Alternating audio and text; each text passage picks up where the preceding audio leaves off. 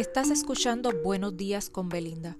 Sígueme para que recibas cada mañana un corto mensaje de personas exitosas que nos ayudarán en nuestro crecimiento personal.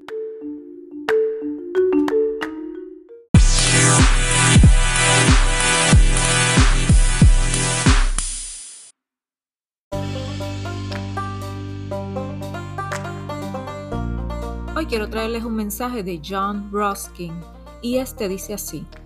Lo que pensemos o lo que sepamos o lo que creamos es en última instancia poco importante. Lo único que importa es lo que hagamos.